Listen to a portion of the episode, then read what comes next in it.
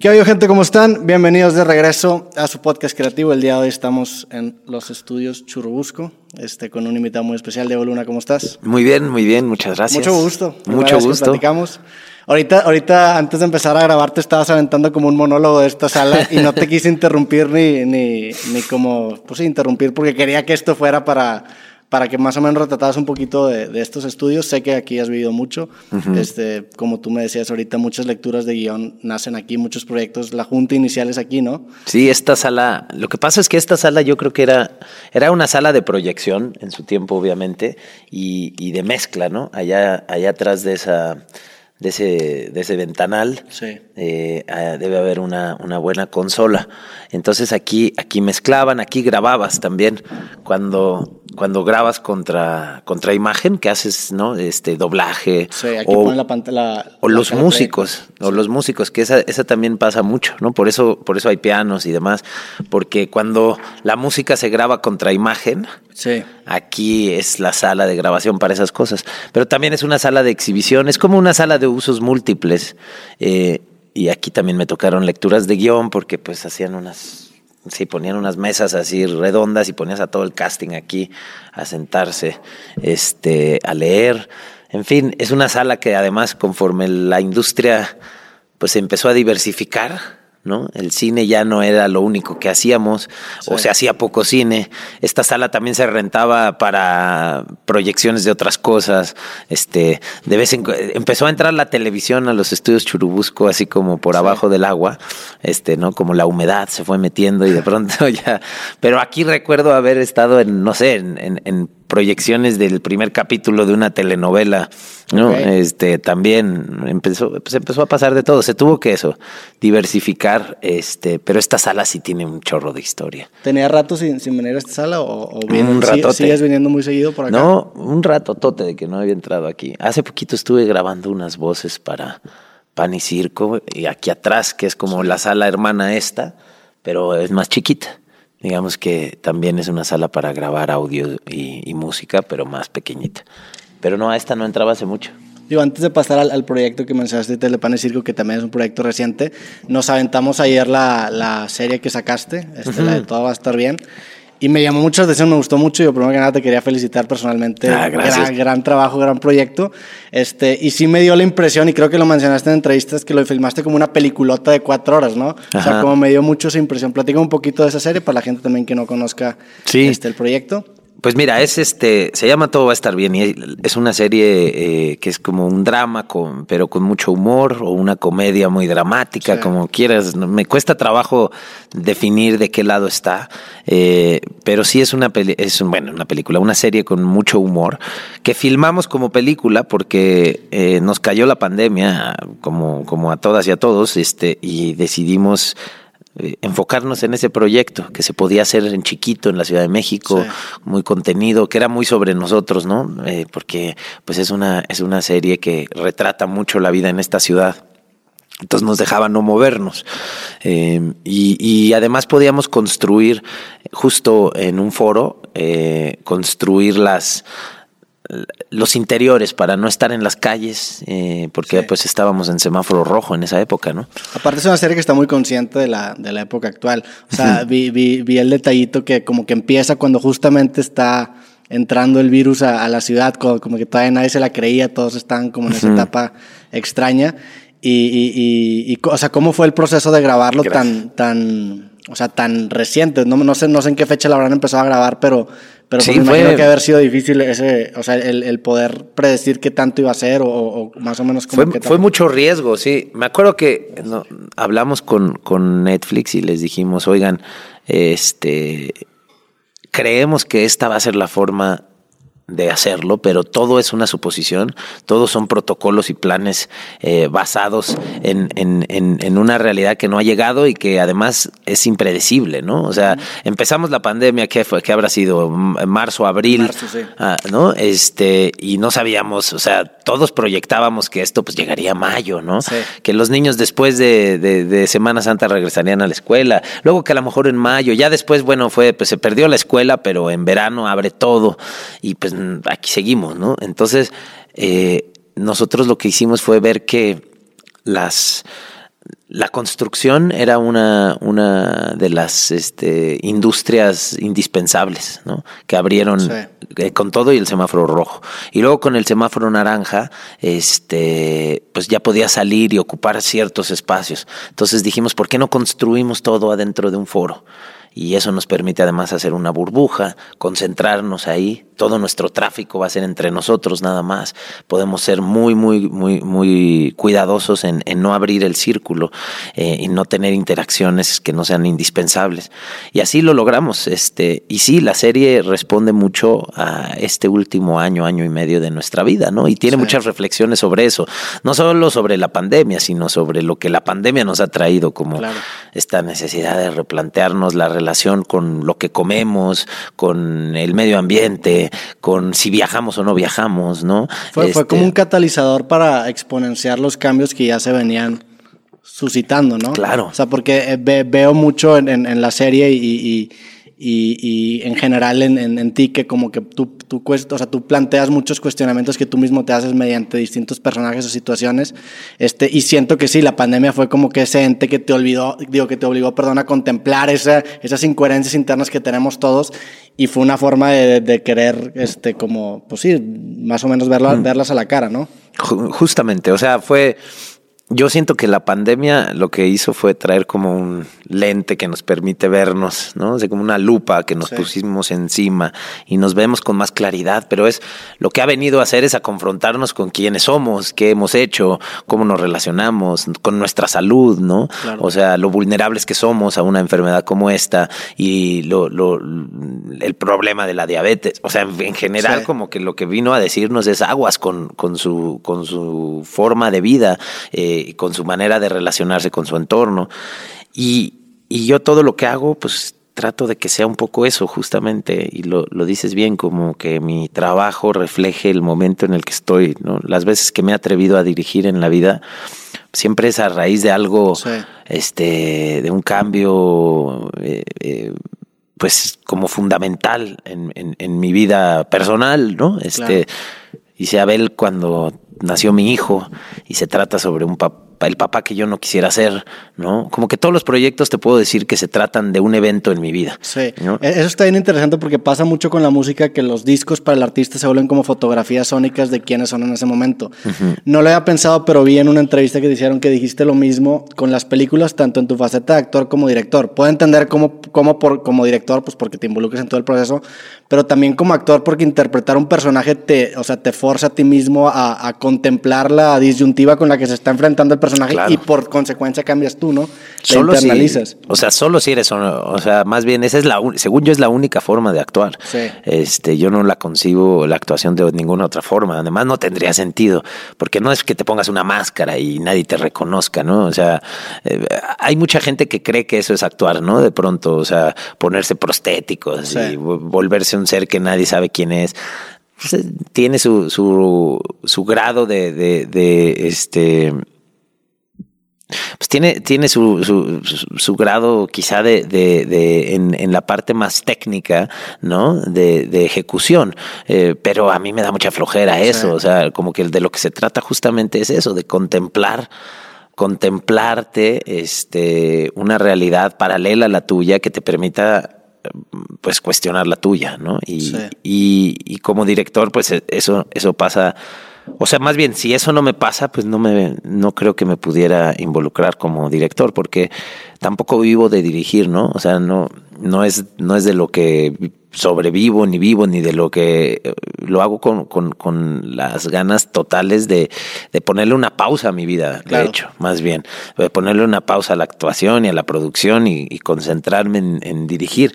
Y generalmente es pues cuando, cuando menos dinero hago y cuando menos me importa eso, porque no, no es una preocupación que me guste sumarle a los proyectos como que como director me costaría mucho trabajo pensar este en no tener todas las herramientas necesarias. No lo haría no en cambio como actor sí muchas veces me encuentro haciendo proyectos que digo pues es el proyecto de alguien más estoy aquí para tratar de ayudarle pero hasta ahí como director, si no tengo las herramientas, pues no lo hago.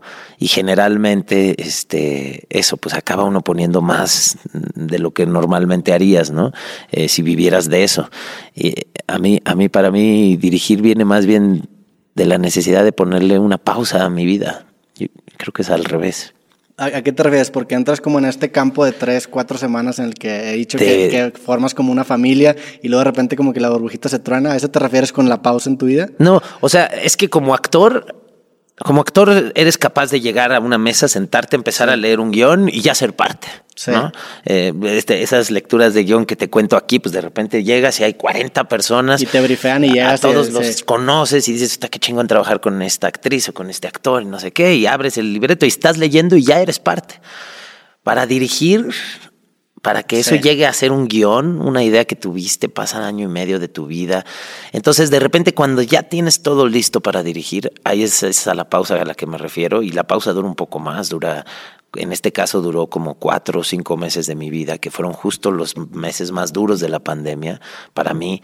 Eh, pues pude hacer esa pausa en la que mi, mi día se dedicaba y se trataba de todo va a estar bien. Mi completa atención estaba en este proyecto eh, y, me, y, me dejé ir completo, ¿no? O sea, eh, eso, eso, este, pues valoro mucho hacerlo, pero no lo puedo hacer muchas veces en mi vida. Tienes como, es, como una cámara de balas que se te acaban gastando, ¿no? Porque pues involucra un chingo de fuerza de voluntad. También. La neta, o sea, como que es algo que acabas gastando. Me interesa mucho la construcción de es, es una serie que, que al, al, ser dirigida y producida por ti se nota mucho que, que, esos cuestionamientos parten de algo interno tuyo. Pero me interesa saber cómo es el proceso de tener esos cuestionamientos y plasmarlos en una historia o en personajes. O sea, ¿cómo es eso? Eh, en, el, en, el, guion obviamente te involucras tú, pero ¿cómo es ese proceso de, ok, tengo esta idea, quiero hacer una serie que plantee estos cuestionamientos, que toque ciertos temas, ¿cómo es el proceso de hacerlo una historia? Mira, generalmente cuando consigues cierta distancia con un evento que te marca, ¿no? Eh, en este caso, la creación de una familia, este, o la separación, eh, pues eh, eso a mí me tocó vivirlo hace ya muchos, muchos años, bueno, muchos años, hace varios años, este, asimilarlo y transitar por ahí, ¿no? Tengo una familia, tengo a mis hijos, tengo una, una relación eh, a todo dar con su madre y, compartimos esta, este regalo de ver crecer y, acompañar a, a, nuestras hijas en este viaje de hacer pues eso, una familia, de construir una familia. Y entonces en algún momento digo, bueno, pues quiero, quiero hacer una película sobre eso, sobre qué significa construir una familia hoy en día. Pero ahí es donde, donde busco la distancia, ya no, si se tratara de los problemas con los que yo me enfrenté, sería redundante, probablemente acabaría cansándome, este, o acabaría pareciéndome poca cosa para hacer una película, porque también me cuesta trabajo pensar que eh, algo que me ha pasado a mí específico eh, pueda ser tan importante como para hacerle una, una, una historia alrededor de eso, ¿no? Y, digo tanto película porque primero escribimos un guion de, de cine, que después se transformó en una serie. Y entonces con, con, Augusto Mendoza, que es con quien he escrito todo lo que he escrito eh, como director, empezamos a desarrollarla, empezamos a desarrollarla y ahí se empieza a separar de ti, ¿no? Empiezas a, de hecho, yo hago un ejercicio como de replantear las cosas de forma muy distinta a mi realidad. Eh, por ponerte un ejemplo, yo crecí en una casa donde mi, mi madre murió cuando yo tenía dos años y mi papá fue padre y madre.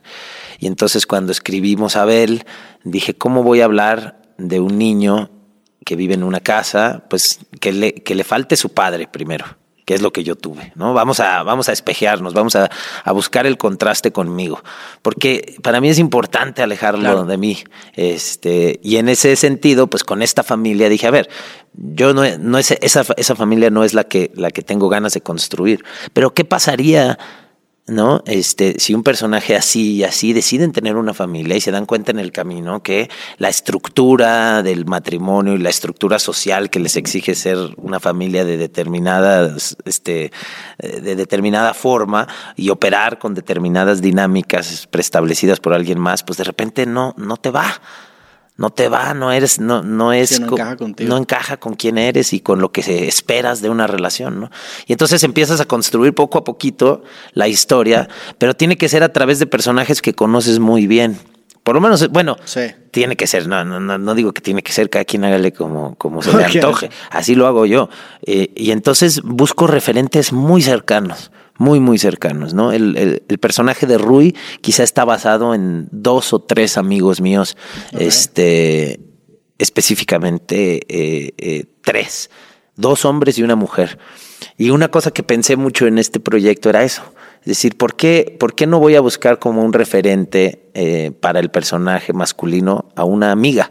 ¿no? Este, para, para, complejizar un poquito las cosas, para no, no caer en el, pues así somos los hombres y así somos las mujeres, y en esta generalización absurda que generalmente es, es, muy injusta además.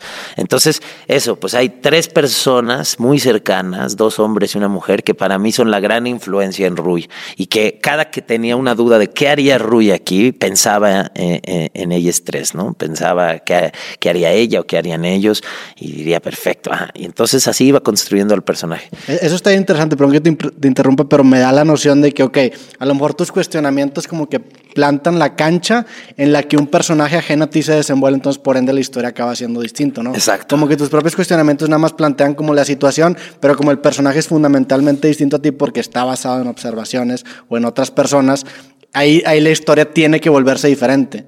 Así, sí, sí. Totalmente. Ok, ahora qué chingón. Totalmente, porque además, si no, pues debería escribir un libro, no andar haciendo películas, porque en una película luego voy a invitar a un equipo o en una serie voy a invitar a un equipo a trabajar y a interpretar algo. Entonces ahí hay una, un segundo proceso en el que el personaje y la historia y el, y el punto de vista se comparte por lo menos con otros seres que traen otra, otro bagaje, que traen otro, otra reflexión.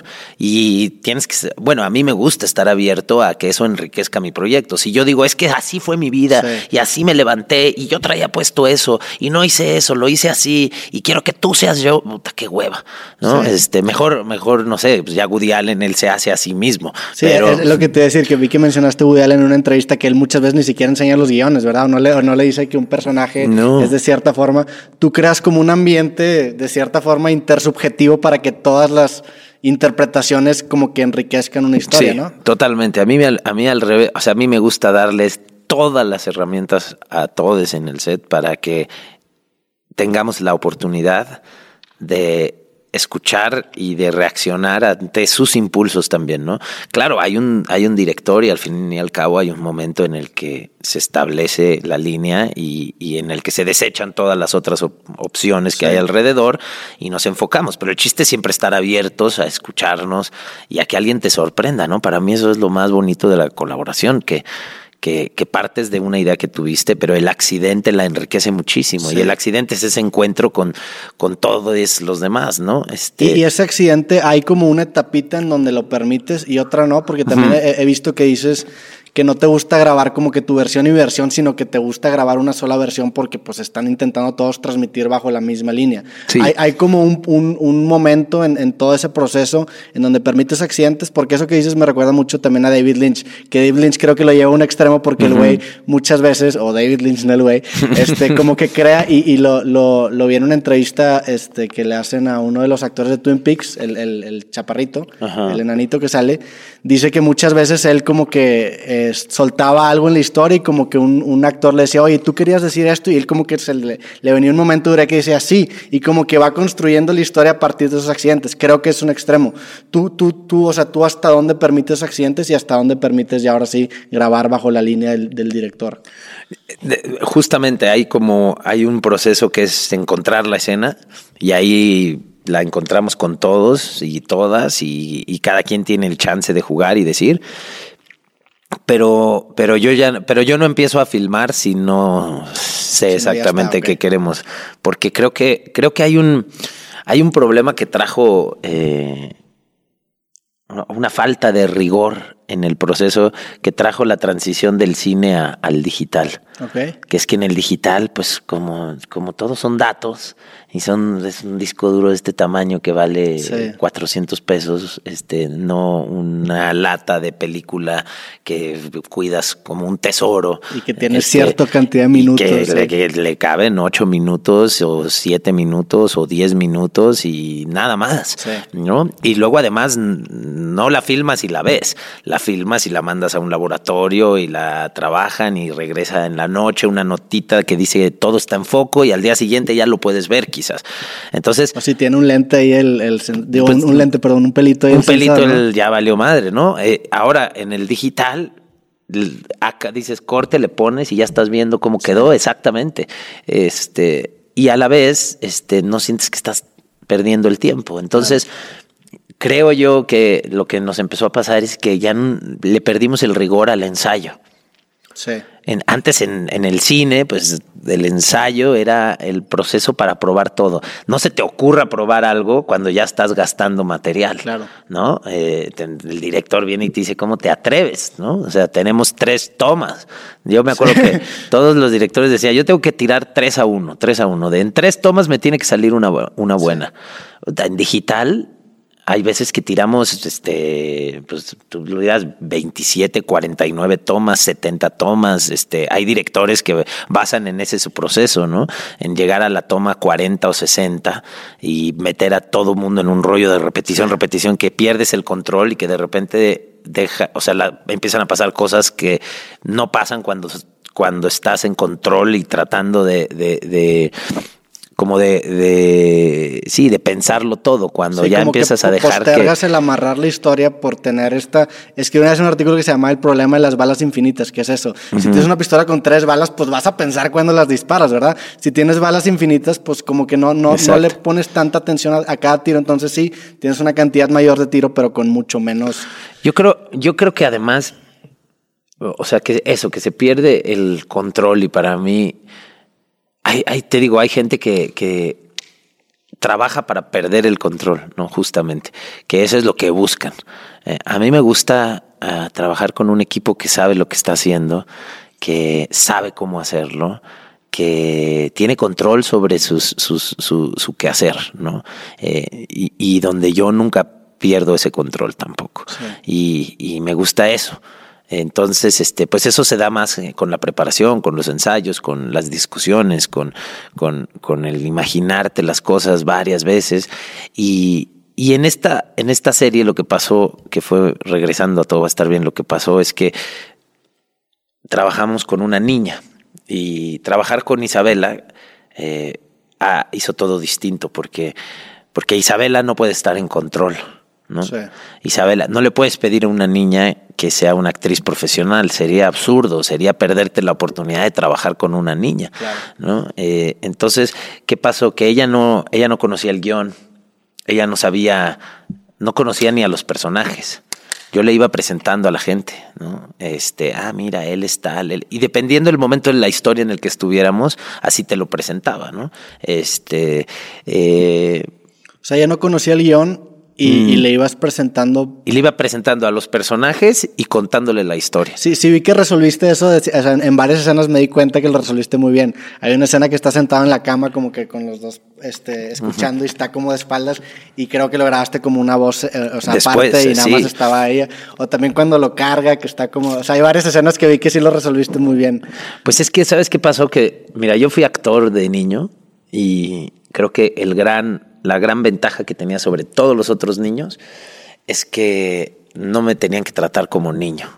Y entonces, como que eso es lo que me hizo actor en este país. Este, como que había una cosa de que, bueno, pues que pueda venir a trabajar, que lo dejen desvelarse, que lo dejen ver pistolas, oír groserías y, y, este, aprender de, de, sexo a través de las historias que estamos contando y no necesariamente, mm, pues sí, del camino que, que, que, que tú como padre o madre quisieras para tu hijo, ¿no? Ir como ir develando toda esta información pues a mí me tocó verla, encontrármela, porque hacía películas para adultos, ¿no? Y nadie se preocupaba mucho. Digo, eran otras Y épocas estuviste también. desde muy chiquito también sumergido en el mundo En del teatro, ¿no? teatro y Te- así, te, o sea, la de, te la vivías de, de camerino a camerino. En camerino y, y viendo puras obras, pues nada era infantil, nada era infantil y oyendo las obras y, y viendo a los actores entrar y salir y, y como que yo perdí, eh, o sea, el, el- el pudor de compartir eh, este, ese espacio con puros adultos muy rápido y, y, eh, y creo que ese era, en fin, pero el punto de todo esto es decir que para mí es bien importante trabajar con niños eh, donde respetas ese, esa- ese espacio, eh, este, que solo un niño además eh, puede construir, que es chidísimo, que es la oportunidad de estar viviendo en ficción, ¿no? O sea, fantaseando, contando historias. Entonces todos los días ella llegaba y yo le decía, hoy vamos a jugar a esto, ¿no? O llegaba y su guía, que es esta actriz que se llama Úrsula Pruneda, que hace a Raiza también en, en- en la serie, ella fue su guía, estuvo ahí con ella todo el tiempo. Entonces, por ejemplo, si iba a hacer una escena donde ella tenía que empacar para ir al, al pueblo de Idalia, ¿no? Este, entonces, pues llegaba en la mañana a su camper y había a su tráiler ahí y, y había muchos, muchos juegos y juguetes y cosas que, que, que servían para hacer dinámicas. Y entonces la, la guía jugaba con ella a que hacían una maleta y se iban de viaje y no sé qué. Y entonces luego ya, pero así en abstracto, ¿no? Y entonces ya llegaba al set cuando yo ya estaba listo para filmar y ella entraba al set y yo le decía, este, oye, sé que has estado preparando un viaje. Hace rato me contaron que estabas preparando un viaje. Te falta llevártelo de este cuarto. ¿Te puedes hacer tu maleta? Y empezábamos a filmar. Y así de, así de abstracto. Y de lo que empezara a pasar, empezábamos a construir una escena alrededor de eso. Y los adultos tenían que estar siempre muy conscientes de que había que seguir mucho el proceso de la niña para luego entender dónde nos tocaba a nosotros, ¿no? Entrar. Y pues sí, en efecto, muchas veces, por ejemplo, no sé, hay una, hay una escena de una discusión que la niña está viéndolos y el papá está parado aquí y la mamá está gritando cosas horribles desde el del baño, ¿no? Sí. Y estamos en la espalda de la niña. Y pues cuando hicimos ese shot, ella estaba gritando, es que ya no hay mermelada, odio esta casa, porque nunca hay mermelada y siempre compran cajeta, y yo odio la cajeta y me cae mal la cajeta y vomito cuando como cajeta. Y es lo que está oyendo la niña, ¿no? Y ya después se va la niña y pues ya haces una discusión de pareja donde se están reclamando infidelidades y traiciones y mentiras y diciéndose cuántas groserías pueden, este, como sería en un Sí. momento así donde pierdes el control frente a tus hijos, ¿no? Eh, en fin, eso, eso fue muy bonito, pero nos cambia Es- todo es- el sistema. Eso está ¿no? muy cabrón porque, y, y lo, lo había visto en entrevistas, porque tú tienes mucho como una artesanía para tratar con los actores cuando tú diriges. Supongo que es por el tacto que tú tienes al haber sido y el- al ser actor, ¿no? Porque ah, también hablas mucho que muchas veces, pues al actor, al, sumergirse tanto en un rol, cuando a lo mejor un, un director te exige algo que para el actor no, la- no ha sentido con su propio personaje, tú sí te tomas el tiempo como intentar convencer o, o- o- plasmar las, los suficientes argumentos para que dentro de la construcción de esa persona y su personaje haga sentido la acción que tú estás tomando. Sí. Oye, aquí me lo acabas de ejemplificar con un niño, o sea, estás, o con una niña, estás como, o sea, como que te tomas ese tacto de, de- de dar a entender para que dentro del personaje haga sentido lo que está haciendo, ¿no?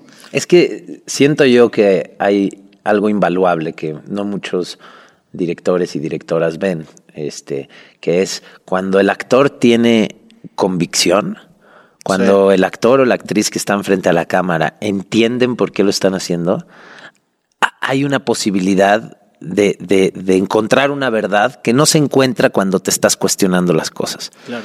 Cuando tú no estás seguro de algo, ¿no? Pues es como cualquier cosa, como eh, este se les nota, ¿no? A, a los políticos que están en un partido nomás porque los van a postular o porque creen en, en- en las tonterías que están diciendo, ¿no? Es otro tipo de, de- de delivery. De, Y a un actor. Hay, hay una línea en Seinfeld que estábamos hablando hace ratito que dice George Constanza, que le dice, Jerry's not a lie if you believe it. O sea, no es una mentira si tú te la crees. Exacto. O sea, si la internalizas se nota, ¿no? Exacto, pues es, es, es buenísima esa. Te voy a citar, cabrón. Es buenísima. de George Constanza. Bueno, sí, pero te voy a decir que tú me llevaste a, a- a George Constance.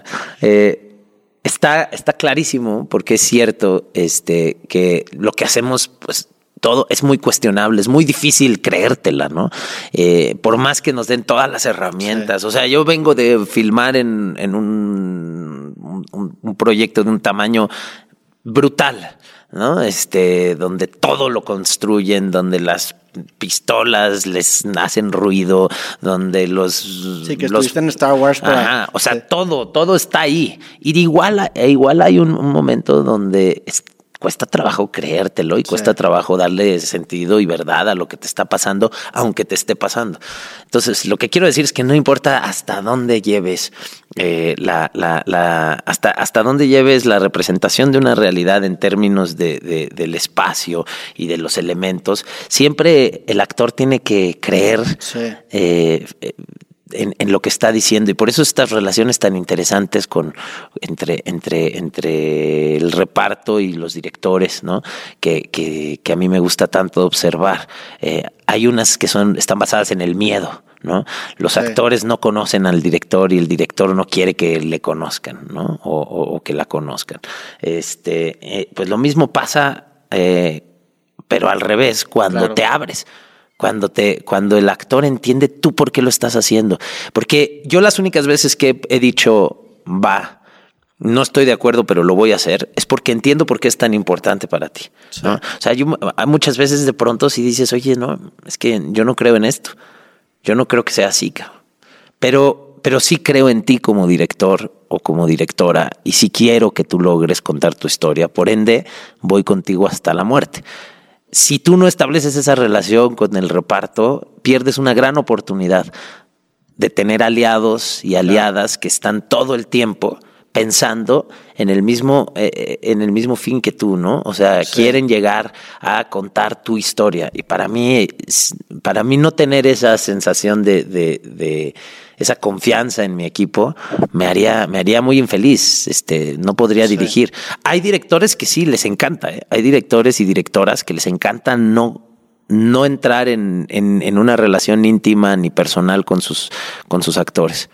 Eh, que hay, hay gente que dirige desde los monitores, que no, no se acerca al set ni siquiera, que mandan decir las cosas, ¿no? Este, hay de todo, sí. hay son, de todo. Son como dos acercamientos porque sí está este, el, el, el, director lejano que busca a lo mejor sorprender al actor, pero también el que tú me compartes se, se, me figura mucho como esta idea de que a lo mejor tú tienes una historia que contar. Imagínate que tú quieres contarme cómo es un árbol que tú estás pensando. Si tú me dices la palabra árbol, tú y yo vamos a pensar en un árbol que es completamente distinto. Sin embargo, si tú me empiezas a hablar y a contar cómo es tu árbol, me empiezas como que a agregar resolución a mi fotografía mental, entonces cada vez empieza a parecer más a ti. Entonces cuando yo estoy describiendo, que describir supongo que es como actuar, uh -huh. se va a parecer mucho más a la visión que tú tienes, ¿no? Es como, sí. así lo veo yo, como que le agrega resolución mediante estos... Uh -huh. O sea, por ejemplo, en, en, Star Wars, digo que vi que, que, te tocó subirte una nave y que los pistones se movían y había alguien ahí reaccionando a tus movimientos, pues a fin de cuentas son como herramientas que te agregan más resolución o inmersión a lo que quieres representar que también se mm. puede lograr mediante el diálogo, mediante la comunicación de una propuesta. Sí. Sí, de hecho es más efectivo eso, o sea, porque siempre hay un grado, pues, como de, de un grado absurdo en lo que hacemos, ¿no? Sí. O sea, si, si te haces un pasito para atrás y ves nuestros procesos, dices, órale, ¿qué, le, qué se fumaron, no? Pero, pero, cualquier proceso, o sea, si descompones la música y descompones, por ejemplo, tocar batería, pues un cabrón pegándole a una sí, cosa, sí, es ridículo. Sí, es ridículo. Pero lo nuestro llega a, a, o sea, llega a, a a, a, circunstancias este o a momentos que sí sí son de mucha comedia este involuntaria totalmente eh, pero en fin pero lo que quiero decir es que sí estoy de acuerdo en lo que dices o sea que esa es la gran diferencia entre los procesos y, y, yo le sumaría una cosa, no nada más, para mí no es solo el resultado, el por qué lo hago así, es que el viaje, sí, es claro. que el proceso es lo que yo me llevo, ¿no? O sea, que la serie le vaya bien o le vaya mal es algo que me interesa muchísimo porque pueda hacer otra, porque este reparto eh, pueda demostrar que está para, para ser este para, para ser personajes principales en, en, lo que sea, porque son talentosísimas y talentosísimos, y que tengan chance de que este proceso les dé libertad de escoger en dónde sí. estar en la siguiente. Puta, eso, eso sería un regalo maravilloso, este, que sirva para discutir ciertos temas en, en nuestra nuestra industria incluso, eh, me encanta. Pero en el fondo lo que yo me llevo pues es, es, es el viaje. Claro. Y es en ese momento en el que el actor o la actriz sintió la confianza de decirme, güey, es que yo creo otra cosa. es la oportunidad que yo tengo también de enriquecer mi punto de vista, Sí. de cambiar un poquito, de darme cuenta que a lo mejor estoy equivocado, ¿no? Este, y de conectar con alguien más. Y esa conexión, pues es, es la que yo me llevo, la que me hace a mí sentir que fue o no exitoso un proceso para mí. Entonces, cerrar esa puerta haría de esto un viaje tan solitario que yo Sí. preferiría no echármelo, ¿no? Ya de por sí dirigir es muy solitario, porque sí lo es, porque nadie más que tú está en todos los procesos, ¿no? O sea, Sí.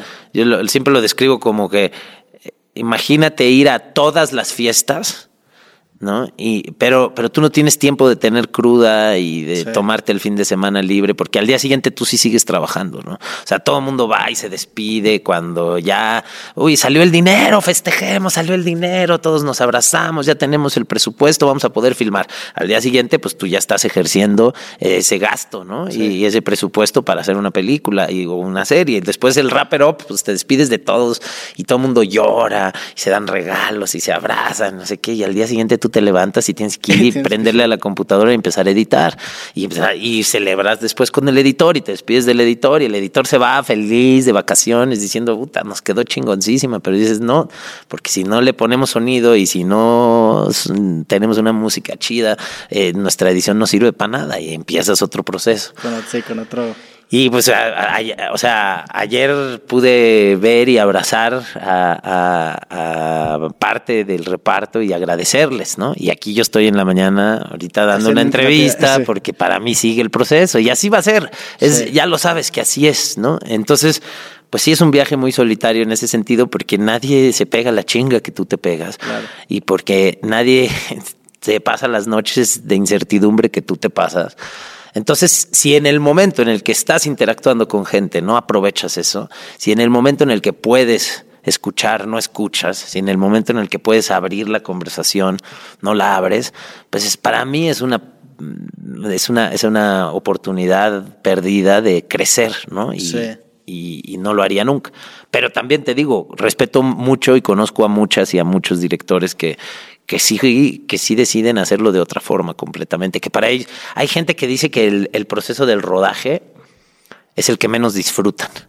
Y tú dices, ay, ¿cómo puede ser? O sea, tú de verdad crees que, eh, o sea, la, que Sí, algo el- pase de tu cabeza Es, es a un proceso existir. completamente como introvertido, a diferencia tú que es más de, pues un proceso más de escuchar y de... Sí entiendo, sí entiendo cómo, al- tanto las dos posturas, porque siento que a lo mejor muchas veces te puedes clavar demasiado en el árbol que se te olvida el bosque, o sea, te clavas tanto en tu proceso y si ignoras los comentarios se te olvida como el gran panorama, pero también hay un chingo de complejidad en ese árbol, entonces te puedes ir sumergiendo, sumergiendo, sumergiendo y entras también a un lugar en el que pues entiendo por qué no podrían disfrutar tanto el rodaje, pero creo, creo yo también que es mucho más enriquecedor abrirte, porque a fin de cuentas lo, pues, lo bonito de las carreras creativas es que no solamente entras en un, en un proceso de mejora continua profesional, sino que también personal. O sea, tú crees como persona, cada proyecto te hace cuestionarte ciertas cosas que, que, que como que construyen la próxima versión de ti. Entonces es como, una, es como un feedback loop, en el sentido de que tú creas arte y ese arte te crea a ti, entonces tú creas lo que te crea. Entonces se vuelve como una cámara de eco que entre más diversidad de opiniones tenga, pues más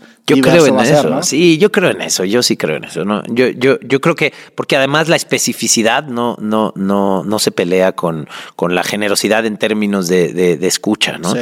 O sea, pa- para mí, yo tengo tiempo para oír tu opinión, porque tú eres la primera representación del público en mi historia, ¿no? O sea, la primera vez que yo le cuento a alguien mi historia, a un Sí. productor, a un actor, tú ya estás representando a un público. Esta, esta primera reacción eh, va a afectar Sí, la forma claro. en la que yo cuente de aquí en adelante mi historia. Hay un director, este, me gusta contar esta, esta anécdota porque dice mucho de este, de que no hay un camino, de que no hay una forma, ¿no? Pero te, este, ¿qué hizo él? Tiene una película maravillosa que se llama Force Ok. eh, que hay que verla, este, y es un director que yo conocí en un festival, eh, estábamos en un, en, en un jurado, y me dijo, ah, pues yo acabo, la, acabo el jurado y a los 10 días empiezo a filmar mi película, ¿no? A las dos semanas, me dijo. Y yo le dije, ¿cómo crees? ¿Y qué haces aquí, güey? No, ¿Por qué no estás preparando tu película? Y dice, no, es que sí la preparo. Al principio preparo mucho a distancia y luego voy y me meto profundamente. Pero quisiera invitarte a un café para contarte mi historia, ¿no? A ver si, si te late. Y pues le dije que sí. Y nos fuimos a echar un café y me contó toda su película de principio a fin, ¿no? Así como abre, empieza, y estamos en una plaza y va caminando un personaje y hace así, y él se me ve así, y me la contó toda así, y yo así de, órale, me la va a contar toda. Y acabó y me dice, ¿qué opinaste? Y tuvimos una charla cortitita de cinco minutos además. Y después me di cuenta que hizo lo mismo con otro del jurado y con otra del jurado. Y le dije, está explorando. ¿qué, ¿qué, onda, güey? Me dice, es que hago este ejercicio antes de irme a preparar finalmente, cuento mi película una y otra vez, una y otra vez, una y otra vez. Y son las reacciones de ustedes las que me dicen, me tengo que ir por acá, me tengo que ir por acá, tengo, tengo este, este, no, aquí hay un hueco que tengo que trabajar porque se generó cierta eh, incomodidad en la escucha. O sea, me estaba, estaba utilizando mi reacción y todo. Te estaba analizando tu reacción para poder construirla. Para, para, para, decir cómo, cómo quiero, para definir cómo quiero contar mi historia, pero además en una, en una descripción, en un café, o sea, de eso traducirlo en imágenes y demás, y en un casting, y en un espacio, y en fin, en un lenguaje visual, es otro rollo, pero, pero muy interesante que así fuera su proceso. Y yo dije, puta, qué raro, ¿no? Porque me parece tan abstracto y tan difícil como de bajar eso a una película pero también qué chingón, porque además es un gran, es un gran director, este, y, dije qué, qué, interesante proceso, y es eso que yo representaba al público ya, él empieza a buscar a este público desde el inicio, ¿no?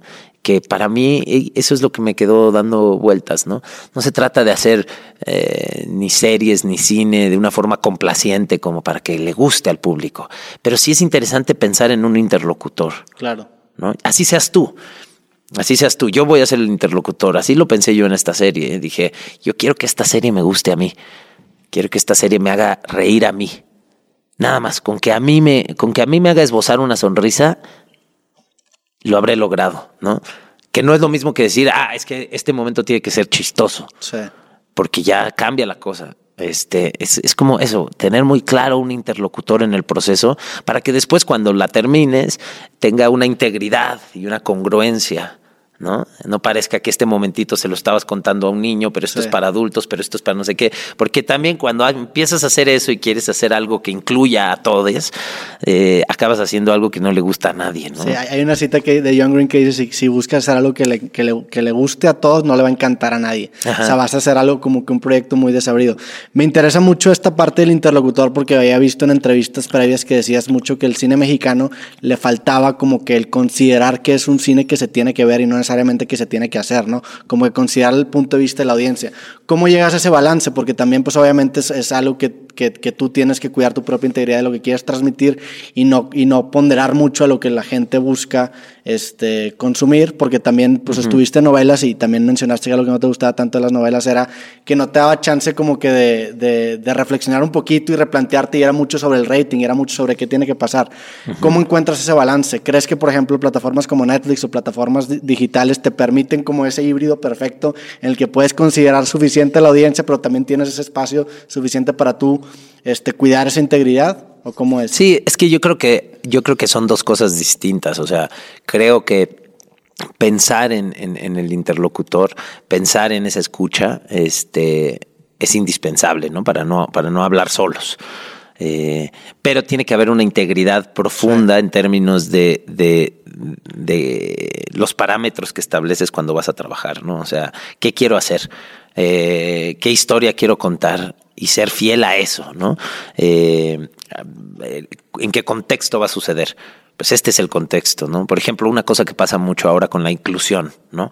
Es todo mundo quiere hacer historias que tengan, incluyan a todos y a, ¿no? Eh, y, y, estemos este, seguros de que te sientas representado. Dices, pues no, los contextos tienen unos parámetros, ¿no? Si contamos una historia que sucede en los estudios Churubusco, pues es aquí. Y la gente que está aquí se ve de una forma, habla de una forma, viene de aquí, viene de allá. Hay este grado de diversidad. Entonces, representemos esa diversidad. No, no nos impongamos estas, estas metas de, de que haya como en estos chistes que contábamos antes, ¿no? Pues que un alemán, un portugués, un, este, un argentino, un brasileño, eh, y que además pues este, estén todos los acentos representados y, y todos los tonos, las tonalidades de piel y todas las...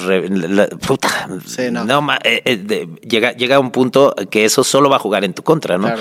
Entonces, para, para, mí, para mí se trata de establecer los parámetros, pero yo sí, yo sí pienso en, en, en quién está del otro lado todo el tiempo. Y a lo mejor eso tiene que ver con ser actor, que siempre, y sobre todo actor de teatro, donde siempre mi experiencia ha estado o sea, directamente relacionada con la experiencia de un espectador. Siempre. El teatro no existe si no hay un espectador, ¿no? En el cine, pues te el cine te aliena, dejas de ver al público. Y que es más, cuando ves al público reaccionar a algo que hiciste, es algo que hiciste hace uno o dos años. Que mucho ya te representa.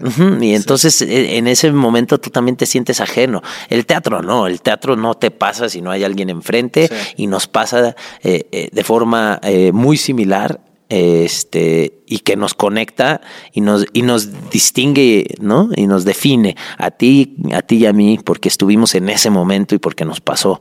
Y entonces el quien venga mañana em, este, va, va, va a haber algo que, que, es una respuesta a lo que nos pasó a ti y a mí. Y así va creciendo, y así va creciendo. Entonces, a lo mejor es que yo siempre estoy buscando un poco esa relación, pero para mí sí es importante entender quién quiero que vea esto y por qué quiero que lo vea y qué le quiero decir. Eh, dicho esto, puede ser una persona, puede ser, o sea, no sé, cuando hice Mr. Pig estaba, estaba pensando en mi papá todo el tiempo. Todo el tiempo estaba pensando en mi papá, en contarle esta historia a mi papá.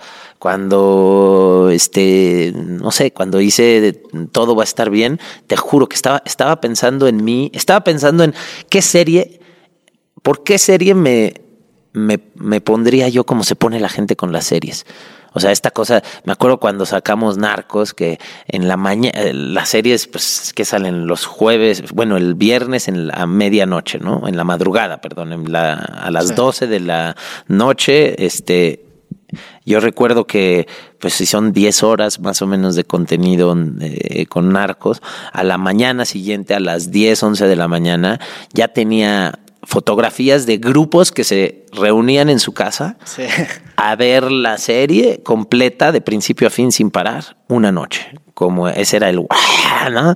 Y ya te decían cualquier cosa porque en realidad pues venían llegando del reventón básicamente, sin dormir toda la noche, ¿no? Entonces, pero bueno, dije, ¿qué serie tendría yo que hacer para yo comportarme así como espectador? Que me interesara de esa forma, que me la echara de corrido, ¿no? ¿Cómo jugar con los finales, por ejemplo? Sí. Para que me den ganas de verla toda, sin hacer el clásico de sacas la pistola, disparas, pero no ves quién recibió el tiro y ya las que sigue lo ves y entonces la... no cómo me gustaría a mí que una que una historia me fuera este atrapando no eh, cómo me gustaría ir presentando o conociendo a los personajes o sea estaba todo el tiempo pensando en mí y en un círculo muy cercano este, de amigos y amigas con las que comparto este, muchos intereses y, pensaba en eso, en ese grupo específico. Y me sirvió muchísimo para, para, para entender hasta dónde este, a veces tomar riesgos y hasta dónde no.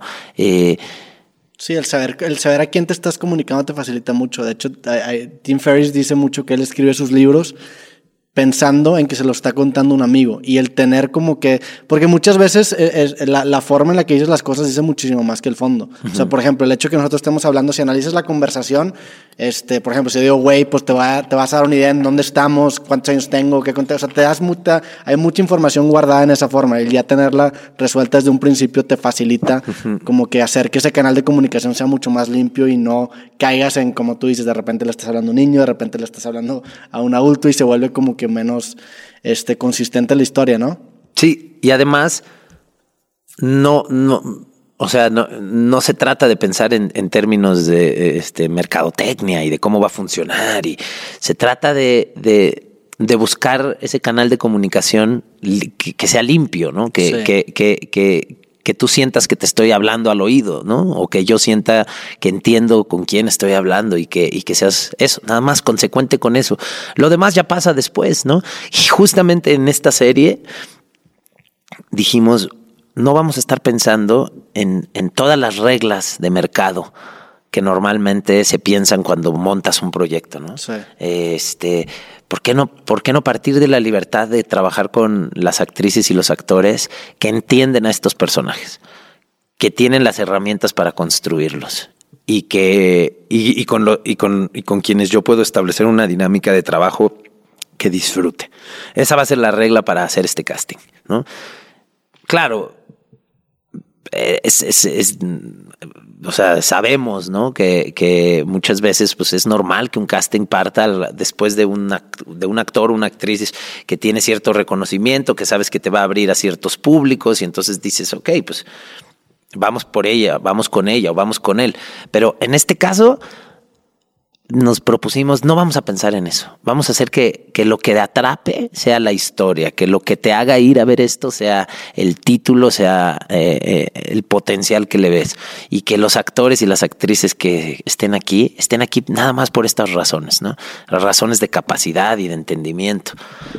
Eh, y acaba resultando eso sí se, se, lo debo y regreso a tu pregunta a, a, la, a, las plataformas. Acaba resultando más fácil hacerlo ahora en una sí. plataforma que en el cine. El cine no se tomaba ni se toma esos riesgos. El cine no lo hace. El cine es un riesgo financiero tal y depende de una ventana tan pequeña la recuperación sí. que no toma riesgos como los pueden tomar hoy las plataformas. Y entonces Netflix nos dijo, va, órale, quieren que sea Lucía, Flavio, Mercedes, Pierre, Tata. ese es tu reparto porque enséñame las pruebas. Ah, pues aquí están, mira, velas. Mira qué chingona dinámica entre ellos, mira qué bien se llevan, mira qué bien se ve ella, mira cómo se entiende el personaje, mira cómo se puede construir la maternidad con esta niña, mira, ta, ta, ta. Y vieron esas posibilidades y dijeron, perfecto. Y esa es una libertad enorme que no, no estuvimos pensando en la marquesina, ¿no? En quién, quién, sí. así, de qué tamaño va a ir el nombre. Este. También, también porque las plataformas te permiten hablarle a nichos, ¿no? El cine te tienes que hablarle como una audiencia masiva y caes en esto de que intentas hacer algo que complazca a todos. No uh -huh. algo, Le hablas a un nicho, sí. pero además, más allá de eso, es, o sea, imagínate que la gran diferencia es que la gente vea nuestra serie o vea otra, pero ya hay unos suscriptores que están sí. ahí. O sea, es como si a todos nos dijeran, aquí en este, en este parque, tú puedes traer y poner tu puestito ahí. Y yo te voy a dar una lanita para que pongas tu puestito ahí. Y yo, a mí me conviene tener puestos muy distintos. Claro. Porque si tengo siete veces el mismo puesto, nada más canibalizo al mismo público, ¿no? Van a, o sea, van a ir por lo mismo y por ende. Sí, este, es mejor sobresalir con algo diferente. Entonces, aquí, en este, aquí cabe tu puestito de lo que tú tengas, ¿no? Este, y eso se siente chingón, porque entonces dices, ah, entonces se trata de que yo sea lo más específico posible con lo que yo puedo hacer, que es diferente a lo que tú puedes hacer. Sí. Y en ese sentido, la creatividad y la oportunidad de, de, replantearse las cosas y de ir más y más profundo, pues siempre existe.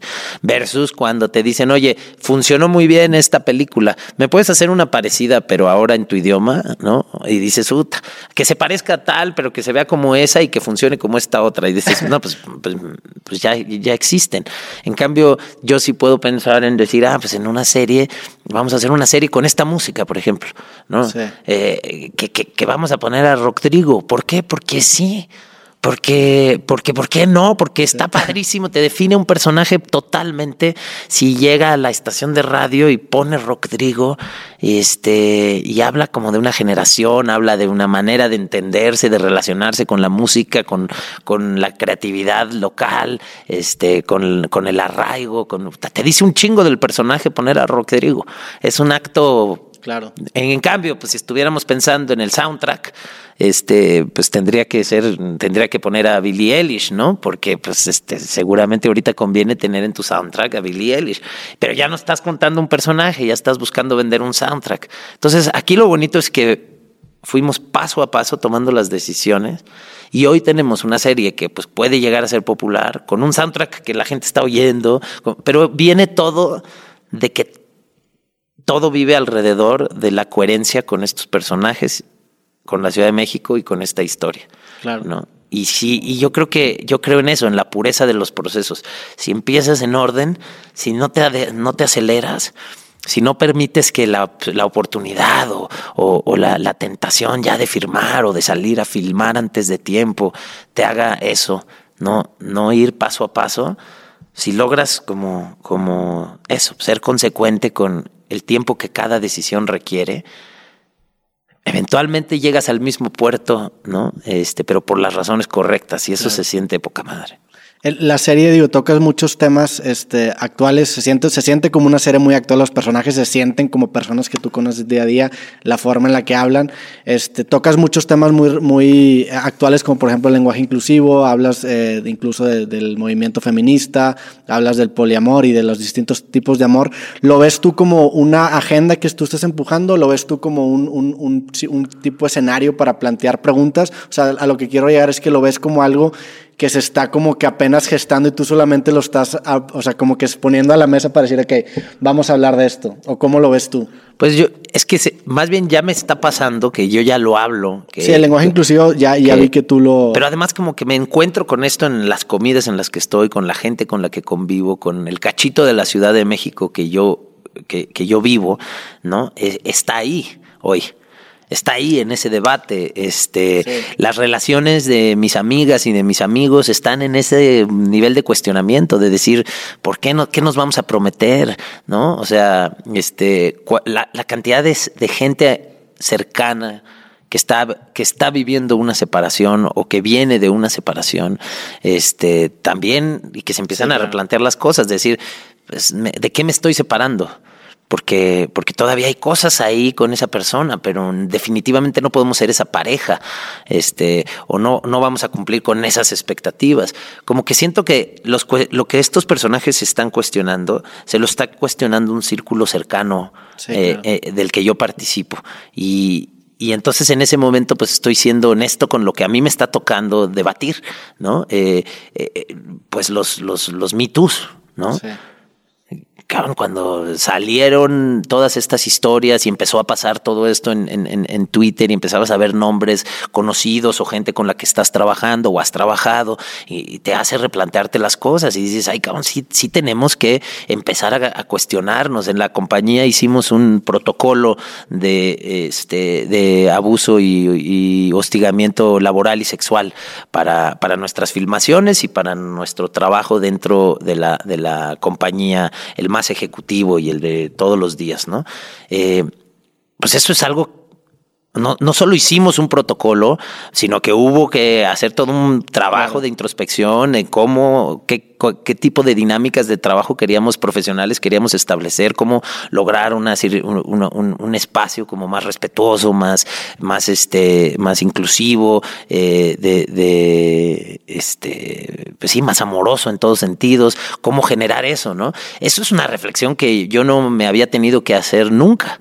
¿No? Más allá de una cosa de mis decisiones, de cómo me voy a llevar con una compañera, este, así como, como, como decir, oye, pues urge tener un protocolo, pues hubo que entenderlo, aceptarlo, asimilarlo y ejecutarlo, ¿no? Entonces, pues esos temas están ahí en la serie, porque son los temas que en mi vida están. No, y se abordan de una manera muy chingona porque se nota que el cambio es difícil y el personaje se le nota, y lo dijiste en una entrevista, que lo difícil de, cambiar es que resignifique el pasado, y se nota como el decir que, ok, si estoy haciendo esto mal, significa que todo eso que hice por muchos años está mal, pero también retrata mucho la, la parte que muchas veces se omite, que es pues que, que, las personas sí son víctimas de las circunstancias en las que crecen y que es, es, yo digo que no se puede juzgar la ignorancia del pasado con la sabiduría del presente. ahorita estamos en un momento en el que tenemos estos cuestionamientos, estos valores y, y, juzgar el pasado se vuelve hasta un poco injusto. Pues hay que, sobre todo hay que darnos la oportunidad de, de reconstruir este,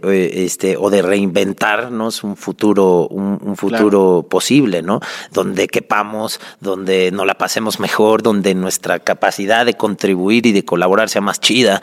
Este, entonces, en ese sentido sí, cuesta mucho cambiar, pero sobre todo creo que no podemos perder de vista que de lo que se trata es de construir algo nuevo. Totalmente. ¿no? Este, es, es, es es ahí por lo menos donde mi primer objetivo está, porque, es, porque se trata de, la esperanza, de, de, que podemos ser mejores, de que podemos este, vivir en, armonía, ¿no? Este, y, y, sí creo en eso, y sí creo que ahí está la redención de, todos estos personajes en la serie. Eh, claro que les duele el cambio, claro que les asusta, claro que están en ese momento difícil que de pronto saca lo peor de ti, pero también mientras haya la posibilidad de decir, ay cabrón, no, no, no, eso sí estuvo mal, me lo voy a replantear, pues hay chance de, de, de, de que, de que las cosas estén bien eventualmente, ¿no? Pues bueno, Diego, un gustazo. Este, ya se nos está acabando el tiempo, entonces me, encantaría quedarme platicar mucho más contigo, pero qué chido, este, eh, un gustazo y gracias por aceptar la, la, invitación aquí al programa. Al revés, gracias a ti, porque las entrevistas así con chance de, de, de, de profundizar se agradece, ¿no? Y que el mundo vive en la superficie, ¿no? Y, que está chido también darnos a veces oportunidad de, ir más profundo. No, lo mismo te digo, la neta, digo, ayer me, clavé con, la serie Antier, ayer me aventé muchas entrevistas tuyas y neta es refrescante ver a una persona que tiene sustancia y fondo a todo lo que está diciendo porque, digo, estás involucrado en muchísimas cosas en las que no nos metimos, estás involucrado tanto en causas sociales, este, tienes formas de activismo, tienes formas muy puntuales de, manifestar tu punto de vista, como aquella vez que presentaste el premio en español, y neta te respeto y neta un gustazo por, es un gustazo para mí haber eh, participado en este podcast contigo. Qué chido. Pues bueno, te podemos seguir en redes sociales como... Sí. Diego Luna. Ah, Diego Luna guion bajo. Diego Luna guion bajo. Diego Luna guion bajo en todos lados, sí. Llegué tarde. No, no hombre. Ya, ya, ya alguien ah, te tenía. El, el, el, bueno, después me, me, lo ofrecieron, pero sentí raro. Dije, es así como, oye. Quitarle a alguien. No, sí, como ponerte el, ¿no? Como ponerte el saco de alguien, ¿no? No sé, como ponerte los calzones de otra persona. Es así como, no, pues sí, ya esa personalidad ya, es de otro. Sí, yo también, me, yo me llamo Roberto Martínez y pues Roberto Martínez es un nombre bastante común. Entonces también llegué tarde y le tuve que poner el TV al final. Ajá. Pero bueno, pues a toda la gente que vio o escuchó este episodio creativo, les agradecemos, les mandamos un fuerte abrazo y nos vemos en el próximo episodio creativo. Que estén chingón. Sobres. Bye.